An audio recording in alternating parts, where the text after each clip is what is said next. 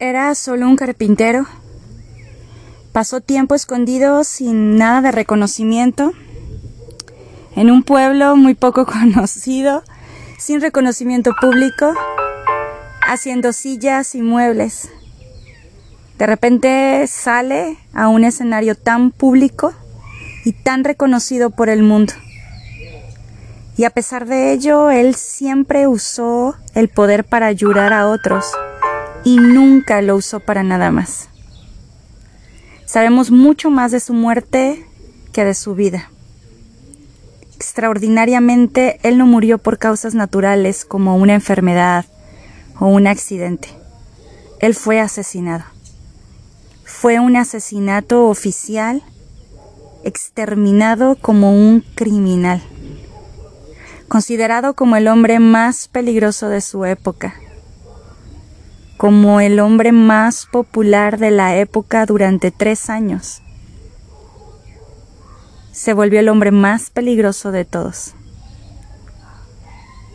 Por un tiempo él estaba sanando, estaba ayudando, mostrando amor, misericordia, y de un momento al otro fue visto como la persona más peligrosa, digna de ser asesinado brutalmente ¿Y cómo respondió él a este castigo? ¿Cómo respondió Jesús? Hay diferentes formas de matar a este tipo de hombres tan peligrosos, de criminales. Y los romanos eran expertos en esto. Los romanos eligieron la muerte más cruel, la muerte más larga, más humillante y más dolorosa que podía haber, la crucifixión. Crucifixión no mataba rápido. Por lo menos dos días colgado. Era lo más rápido. Y lo más largo, siete días. Eran colgados a través de unos clavos que atravesaban sus tobillos y otros en sus muñecas en lugares estratégicos para poder soportar el peso de sus cuerpos por tantas horas, porque si los clavos estaban mal puestos desgarraban y el cuerpo se caía y no cumplían el propósito, porque la crucifixión era para tortura, era para que murieran de una manera cruel, así que sabían dónde poner esto, estos clavos. Además, estaban completamente desnudos. Nosotros sabemos eso, que el cuerpo de nuestro Salvador estaba en la cruz completamente desnudo, provocando así una total humillación. Morían por sofocación. Ya no podían respirar. Se apoyaban con los pies para levantarse un poco para liberar la, presión, la, la manera que tenían oprimidos sus pulmones y se apoyaban con sus pies para levantar un poco e intentar respirar, pero cuanto más tiempo pasaban ahí crucificados era más difícil respirar. Y se empujaban y cada vez más y se empujaban. Y podían incluso estar haciendo, haciendo esto los siete días hasta que el dolor de los pies y de los tobillos se lo permitían, hasta que las piernas aguantaran. Ningún ciudadano romano había sido crucificado, era algo considerado indigno para un ciudadano romano.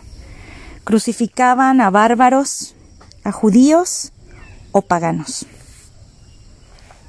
Jesús, un buen hombre, y todos lo sabían, aún sus acusadores. ¿Cómo es que terminó muriendo de esa forma? ¿Cómo es eso? ¿Se ha puesto usted a pensar esto? El domingo de la entrada triunfal a Jerusalén, la gente aclamaba, voces gritaban, eh, eh, le, eh, tiraban sus mantos ante su paso y gritaban, Osana al que viene en el nombre de Dios, Osana, Osana. ¿Cómo es que murió de esta manera? ¿Cómo sucedió esto? Si él hubiera nacido en otro tiempo o en otro lugar, nunca le hubiera ocurrido. Pero la razón y la forma y el lugar en el que nació fue lo que le llevó a la cruz. ¿Por qué? Jesús era judío. Nació en un pueblo judío y tenía la promesa de Dios sobre su tierra, pero siempre fueron conquistados. El pueblo judío siempre fue conquistado a pesar de tener una promesa de Dios sobre sus vidas. Conquistados por Siria, por Grecia, por Babilonia y por Roma. Nada de lo que Dios hace lo hace sin sentido o control alguno familia.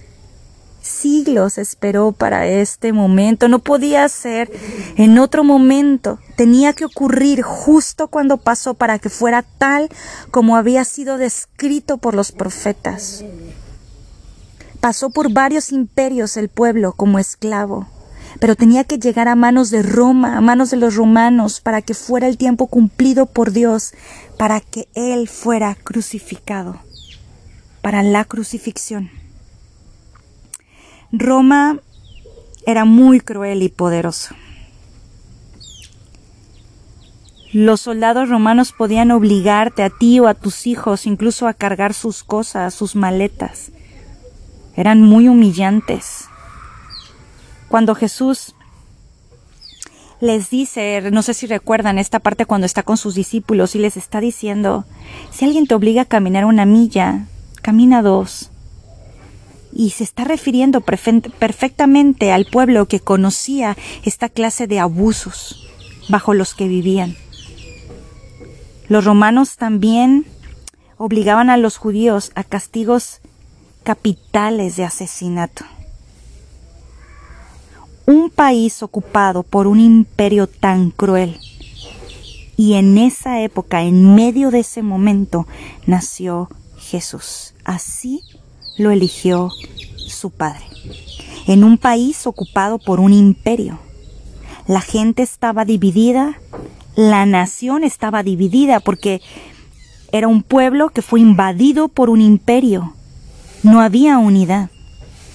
Había tres grupos los colaboradores, que eran aquellos que cooperaban con el, enemigo que ocupaba la nación, eran aquellos que cooperaban con los romanos. Los rebeldes, que eran los que peleaban contra los enemigos. Y los terroristas, los celotes, como se le llamaban en la época de Jesús. Ahora, eh, existían los religiosos también. ¿Quiénes eran los religiosos de la época? Eran los fariseos. Ellos estaban convencidos que la gente de Dios estaba rodeada de enemigos porque no guardaban la ley. Ellos creían que todo lo malo que le estaba pasando al pueblo era porque no estaban guardando la ley. A le echaban la culpa de todo a la religión. Y Jesús tenía problemas con los tres grupos de personas con los que se rebelaban contra el imperio, con los que estaban con el imperio y con los religiosos. ¿Por qué tenía problemas con estos tres grupos? Por lo que decía, por lo que hacía y por lo que permitía que sus discípulos hicieran. Tres años fue el tiempo del ministerio de Jesús y durante estos tres años hubo muchas situaciones donde intentaron matarlo. Y él escapó de todas, de todas. Jesús mismo enfrentó enemistad, aun cuando entró en Jerusalén. Cuando él entra, había una multitud, como lo estábamos mencionando, que lo ovacionaba, que gritaba, Osana al que viene en el nombre del Señor, Osana, Osana, y clamaban a él. Pero también esa entrada fue su presentación pública y fue el alboroto a todos sus enemigos. Él va a Jerusalén a la Pascua y él escoge entrar ¿de qué manera? En un pollino. cuando todos estaban reunidos porque venían de todos los pueblos a celebrar a ese lugar, había procesiones, se llenaba de gente, eran multitudes las que se juntaban para celebrar la Pascua. No solo venía el jefe de familia, no solo venía el sacerdote, tenían que cargar con todo, más los animales, era un alboroto. Y ahí, ahí, entra Jesús en el templo, en los atrios, y ahí había gente. Quiero que recuerde qué es lo que hace Jesús cuando entra al templo, porque entra a Jerusalén y qué es lo primero que él hace. Va al templo y cuando llega al templo estaba ahí la gente que cambiaba dinero, eh, el cambio de moneda para las ofrendas. La gente venía de muchos pueblos y traía diverso tipo de moneda y ahí habían los cambios, como casas de cambio si hoy tuviéramos que salir a una ciudad extranjera, para las ofrendas. Entonces, eh, como no se aceptaban las monedas normales, cambiaban las monedas por monedas del templo. Y el, el punto de lo que pasaba ahí con los mercaderes es que las vendían a precios elevados, aprovechando el tiempo, no al precio que tenía que ser. Igual sucedía con los animales para los sacrificios, porque había pueblo que llevaba sus animales desde, desde perdón, ah, llevaban sus animales desde el lugar donde viajaban, pero había otros que iban y compraban ahí los animales para el sacrificio. Y el atrio estaba lleno de animales que vendían, lleno eh, eh, de, de todo lo que ofrecían, las ofrendas, y, y, ahí entra Jesús en ese momento a ese lugar en el momento de mayor cantidad de gente. Y lleno ese, ese atrio, lleno, lleno de animales, lleno de, de, de, de, personas, de palomas, de corderos que se vendían a un alto precio. La imagen de ese templo era un mercado y Jesús se enoja. Se enoja de en ese momento porque los atrios eran parte del templo. Era la parte donde los gentiles debían y podían entrar a orar, porque no había acceso para ellos más allá. Y era el único lugar donde podían llegar al Padre, su lugar de oración, y entonces su casa, eh, llamada casa de oración para las naciones, estaba convertida en un mercado y se enoja y muestra su ira contra los hombres que estaban vendiendo y los saca de los atrios. Quiero que imagine este momento. Imagínese la reacción de las multitudes. Si lo viéramos en términos de táctica, fue una táctica terrible porque se echó a todos encima. Él no actuaba con tacto, ante las cosas que él celaba como la casa de su padre. Entonces, los judíos religiosos se reúnen para ver qué hacían, porque empezó a haber alboroto. Primero alboroto una multitud que lo aclama y después alboroto una multitud eh, mostrando su celo y su ira en el templo. Y se reúnen estos religiosos judíos para ver qué era lo que hacían, y porque ya no querían más de estas reacciones. Entonces buscan la forma de capturarla. Y empiezan a preguntarse cómo lo capturamos, cómo lo atraparemos porque al llegar la noche, él se iba, se apartaba de las ciudades y nadie sabía a dónde se iba. Recuerde que la escritura narra muchas de las veces que Jesús se apartaba para estar a solas con su Padre y en varias partes de la palabra vemos que él se aparta para estar a solas y que pasaba toda la noche ahí en búsqueda de, de tener comunión con su Padre. Y durante el día pues siempre andaba rodeado de multitudes, así que tenían que atraparlo secretamente cuando estaba solo. Y esa parte fue solucionada pronto porque uno de sus doce que andaba con él por treinta piezas de plata lo entrega. Ese fue el precio. Y así fue como tuvieron los judíos oportunidad para apresarlo. Y esa oportunidad vino en el huerto del Getsemaní. El otro problema era que conocían la ley, porque recuerda que los que empezaron a hacer toda esta trama para aprenderlo fueron los religiosos. Y ellos conocían la ley, ellos también, ellos tenían que encontrar una pena para poder juzgarlo según la ley de Moisés. Y según esta ley había 15 crímenes por los cuales podían juzgar a un criminal para ponerle la pena de muerte. Quiero que usted con tiempo lo vea en Éxodo capítulo 21 versos 12, 15, 16 y 17. Fornicación, adulterio, idolatría, desobediencia a los padres, incesto y otros, pero ninguno de ellos él tenía culpa. Pero sí había uno por el cual lo encontraron culpable, la blasfemia. Cualquiera que se llame a sí mismo Dios es blasfemia, y por la ley judía tenía que morir. Tenían ya un crimen, tenía ya aquel que los iba, lo iba a entregar, estaba todo listo.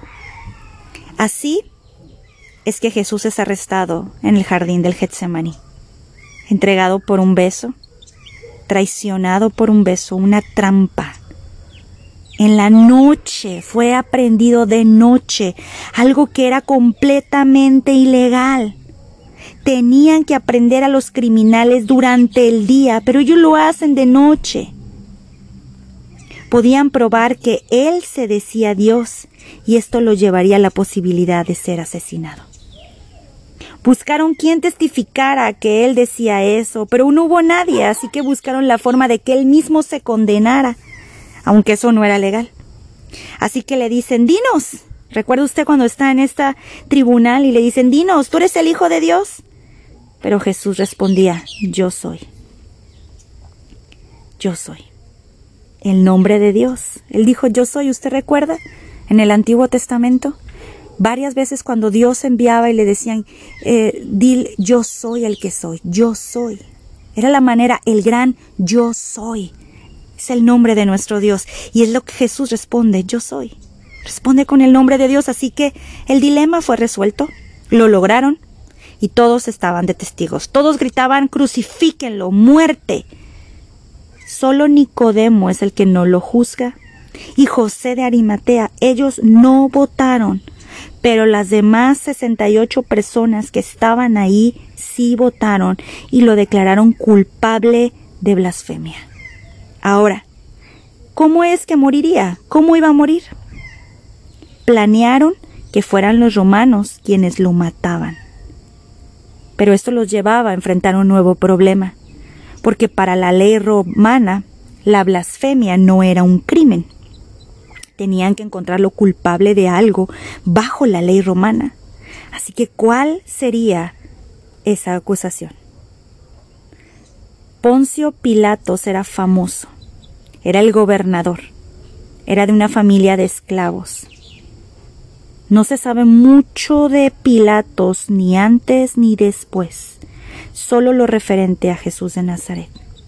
No es hasta que encuentren un hallazgo arqueológico de una piedra que confirmaron su existencia.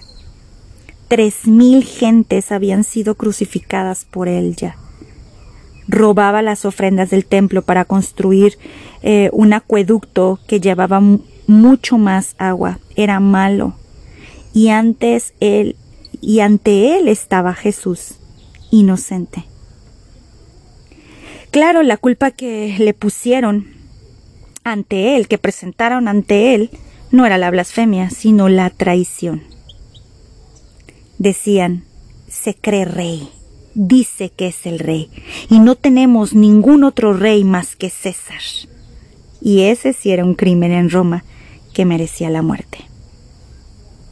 ¿Se pueden ustedes dar cuenta cómo hubo una manipulación tremenda desde capturarlo en secreto en la noche, lo cual no estaba permitido, hasta acusarlo de traición.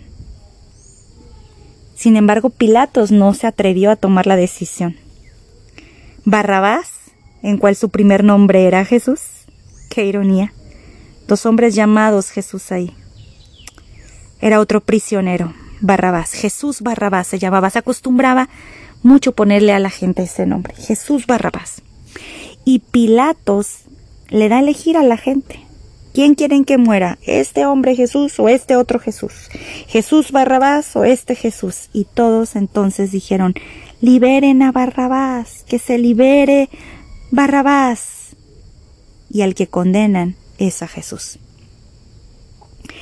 Implementan una herramienta de tortura que se usaba, que estaba compuesta de pedazos de huesos y con esa herramienta le pegaban en la carne, eran como unos látigos que en sus puntas traían pedazos de huesos filosos, secos, que, que surcaban, que lastimaban, y con esa herramienta le pegaban en la carne, y como estaba compuesta esa herramienta de pedazos de carne, pues le rascaban, la metían a la carne y a la hora de, de querer jalar el látigo, una vez más rascaban toda la carne, destrozaban. Además, ponen sobre su cabeza una corona de espinas. Esto es todo lo que encontraron para humillarlo. Y entonces se burla Pilatos de él diciéndolo Mírate. ¿Pareces un rey ahora? Claro que no. Ya había sido advertido por quitarlo de su puesto por los romanos, por lo que no quería meterse en problemas, y se lava las manos dándoles la opción a ellos de la condena no quiso cargar la culpa de crucificar a un inocente. Le pusieron una cruz a cargar atravesando la ciudad y la gente se burlaba de él y las mujeres lloraban por él y él les decía, ¿por qué lloran por mí? Llegan al momento de la crucifixión y solo traía un trapo encima que las mujeres le atravesaron. Casi todo su cuerpo completamente desnudo. Las mujeres le dieron ese trapo, un pequeño trapo que lo cubría un poco por no verlo así. Lo clavaban con estos clavos en sus manos, en sus muñecas y en sus tobillos y lo cuelgan. Está ahora en el lugar donde la tortura comenzó. Estuvo ahí solo seis horas, divididas en tres horas, de nueve a doce de la mañana y de 12 a 3 de la tarde. Tres horas todo en tinieblas porque el sol se va. Las primeras tres horas no sabían lo que hacían. Perdónalos, les dice. Perdónalos porque no saben lo que hacen. Pensaba aún en aquellos que lo colgaron, pensaba en el juicio, y también estaba pendiente de los dos ladrones que estaban a su lado. Uno de ellos ve en Jesús al rey futuro. ¿Qué visión tan grande tiene? Porque lo ve como rey. Le dice, tú eres rey de otro reino, una declaración de fe que lo llevó al paraíso. También estaba ahí su madre, viendo a su hijo morir. Es algo que no queremos ver nunca, algo que nunca es normal ni correcto. Jesús le dice a Juan, ahí está tu madre, se la da como en adopción. Esto pasó durante las tres primeras horas, de las nueve a las doce. Y de las doce a las tres todo cambia porque ahora todo lo que dice era concerniente a sí mismo. Tengo sed. Y le dan vinagre, que no satisfacía la sed, sino por el contrario. Elí, Elí, lama sabactani. es la primera vez que toda la eternidad que estaba ahí, es la primera vez en toda la eternidad de Jesús que estaba solo sin su Padre. Podemos ver también un paralelo de ello en el Salmo 22. En tus manos encomiendo mi espíritu. Y usó la palabra papito todo está terminado o consumado es. Esas fueron las palabras en las segundas, terceras horas, tercera hora que estuvo ahí, de las 12 a las 3 de la tarde. La única manera de saber si alguien había ya muerto en la cruz, después de estar tanto tiempo ahí, era romper sus piernas, porque así entonces ya no iban a poder recargarse, como hablábamos en un principio, para ayudar a respirar y impedir la asfixia. Pero el Salmo 34, 20 nos dice algo y Juan 19, 36. Vinieron a Jesús y para ver si estaba muerto, para ver y estaban seguros, no le, no le rompen sus, sus huesos, por lo que dice la escritura, sino que le clavaron una lanza en su costado, de donde salió agua y sangre. Y esto es completamente inusual que pase. Se han hecho experimentos tratando que esto pase. Y lo único que se encuentra es que le explotó el corazón. No fue la cruz la que lo mató, sino una efusión pericárdica. Es la muerte más injusta que ha habido, no cabe duda. ¿Quién es el responsable de que Jesús muriera? ¿Los judíos? ¿Los fariseos? ¿Los abuseos? ¿El sumo sacerdote? ¿O podemos decir que fueron los romanos? ¿Pilato? ¿Quién lo llamó a morir? Y la respuesta más sorprendente es que Jesús mismo lo hizo. Él aprobó su muerte. Él participó en la decisión del día, la hora, el lugar y el tiempo. Y la intriga es que durante la Pascua fuera. Los sacrificios se llevaban a cabo en el templo a las tres de la tarde y miles de años después Jesús muere a esa hora. Es por eso que el Nuevo Testamento lo llama Cordero Pascual. Él hizo la cita para ese día. Él planeó cómo moriría junto con el Padre. No era fácil morir en la cruz, tuvo que ser agendado en el momento preciso de la historia. Él decidió dónde, cuándo y cómo morir.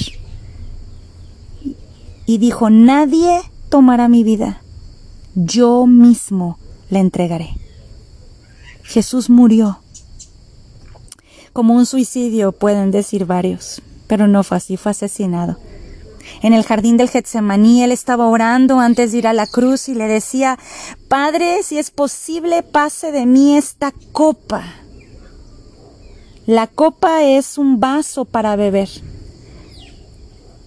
Pero en la palabra que está refiriéndose Jesús tiene que ver con la ira de Dios. La copa de Dios es la ira de Dios. La copa de la ira de Dios. Y esa es la copa de la que Jesús estaba hablando. Y esa es la copa que Jesús bebió. Jesús no muestra miedo por la cruz o por los golpes o por los romanos. Él estaba bajo un estrés terrible. ¿Recuerda usted cuando estaba orando en el jardín del Getsemaní? Dice la escritura que sudaba gotas de sangre. Médicamente se dice que esto sucede cuando estás bajo una presión terrible. La ira de su padre era algo que él aún no conocía, era una experiencia muy fuerte. Dios planeó, Dios la quiso. En el libro de los Hechos así lo dijo en Hechos 2.23. Ahora, esto no significa que somos solamente una marioneta en manos de Dios y que Él hace lo que quiere y como quiere y no tenemos participación alguna, pero sí hay una verdad en ello. Pilato fue quien condena a Jesús para su muerte, pero Dios ya había predestinado que alguien lo haría. Pero las circunstancias de Pilato lo llevaron a ser él pero él es culpable de haber asesinado a un hombre inocente. Alguien lo traicionaría en el plan de Dios, y Judas fue el responsable por su traición. Es por esa culpa que él va y se mata ahorcándose en el valle, que hasta hoy se llama el Valle de Sangre. La muerte de Jesús fue un evento sobrenatural en conjunto con un evento natural, eventos divinos y eventos humanos el lado divino, el lado sobrenatural asociado con la muerte, y la naturaleza, creación, fueron involucrados en su vida. Desde la estrella que anuncia su nacimiento, el sol que se oscurece durante las tres horas finales de su muerte en la cruz, el terremoto que sucede en la colina de la calavera, el Gólgota, eran eventos sobrenaturales participando. El universo se sacudió, se sacudieron los muertos, el velo del templo se rompió de arriba abajo. Dios nunca más envió su gloria a ese lugar santísimo, ese lugar se acabó y nunca se usará más, porque ahora el sacrificio de Cristo hizo todo otro sacrificio obsoleto. Mil años es como un día y un día es como mil años. Para Dios, ese día que derramó su ira sobre su Hijo fue un día para nosotros, pero debido al sufrimiento de su Hijo fue como mil años. Dios lo envió para morir. Era su propósito principal al enviarlo. ¿Por qué Dios quiso que Jesús muriera? En Primera de Corintios 15, 3 al 4, dice para que Cristo muriera por nuestros pecados de acuerdo a la Escritura. ¿Cómo murió Jesús? De acuerdo a las Escrituras. En Génesis, Abraham apunta a la cruz. Isaac voluntariamente accede al sacrificio. En Éxodo, el ángel de la muerte que visita a los primogénitos y la sangre salva a los que están guardados en la casa. En Levítico, en el acto del sacerdote con los sacrificios, en el libro de números, en, eh, si nosotros nos podemos saber ahí cuando, cuando Moisés levanta la serpiente, cuando Dios mandaba el maná todos los días, excepto el sábado, donde tenían que guardar, y al quejarse Dios les manda las serpientes para morderlos, y entonces Moisés levanta la serpiente de bronce y el pueblo voltea y cuando ven a la serpiente levantada era cuando ellos recibían sanidad. En Juan 3:16, en el Salmo 23, en Isaías 53, todas las escrituras podemos ver cómo Dios planeó por qué Jesús debía morir y el tiempo en el que esto debería suceder. ¿Por qué murió? Murió por tus pecados, por mis pecados. Nosotros éramos esos en la cruz, esos pecadores ahí por los cuales Él murió. Cristo murió por nuestros pecados. La victoria es la cruz. Dios planeó la muerte de su Hijo. Nadie ganó la victoria sobre Jesús, sino Él solo. Colosenses 2.15. La cruz fue la conquista, la victoria. Que pensaron que ganaban, pero en realidad estaban perdiendo. Esta batalla final fue ganada solamente por Él, por Jesús, para nosotros. Él fue el sustituto. Una doble sustitución Ahora podemos poner nuestros pecados en Él. Nosotros le damos los pecados a Él, pero no tan solo queda ahí. Él nos da su justicia. Es un intercambio. Dios dice, yo quiero que tú seas justo. Dale tus pecados hoy y Él te da su justicia. Esto es el Evangelio completo. También hubo un intercambio en su muerte. No solo Cristo murió por nosotros, sino también nosotros morimos por Cristo. Eso es increíble. Jesús resucitó por mí. Pero ahora también nosotros hemos resucitado en Él. Hemos sido identificados con la cruz, con su muerte y con su resurrección. Tu vida vieja pasó, murió y ahora hay vida nueva en ti, para que se cumpla la escritura, el justo por los injustos, para que nos volviésemos la justicia de Dios en él, para alcanzar redención, para ser adoptados y llamados sus hijos pertenecer a la familia de Dios y volver al lugar de reinado en los cielos juntamente con Cristo para vivir para aquel que murió y resucitó, el único Hijo de Dios, el Cordero de Dios, el que vive y reina para adorar la gloria de su gracia por los siglos de los siglos. Amén.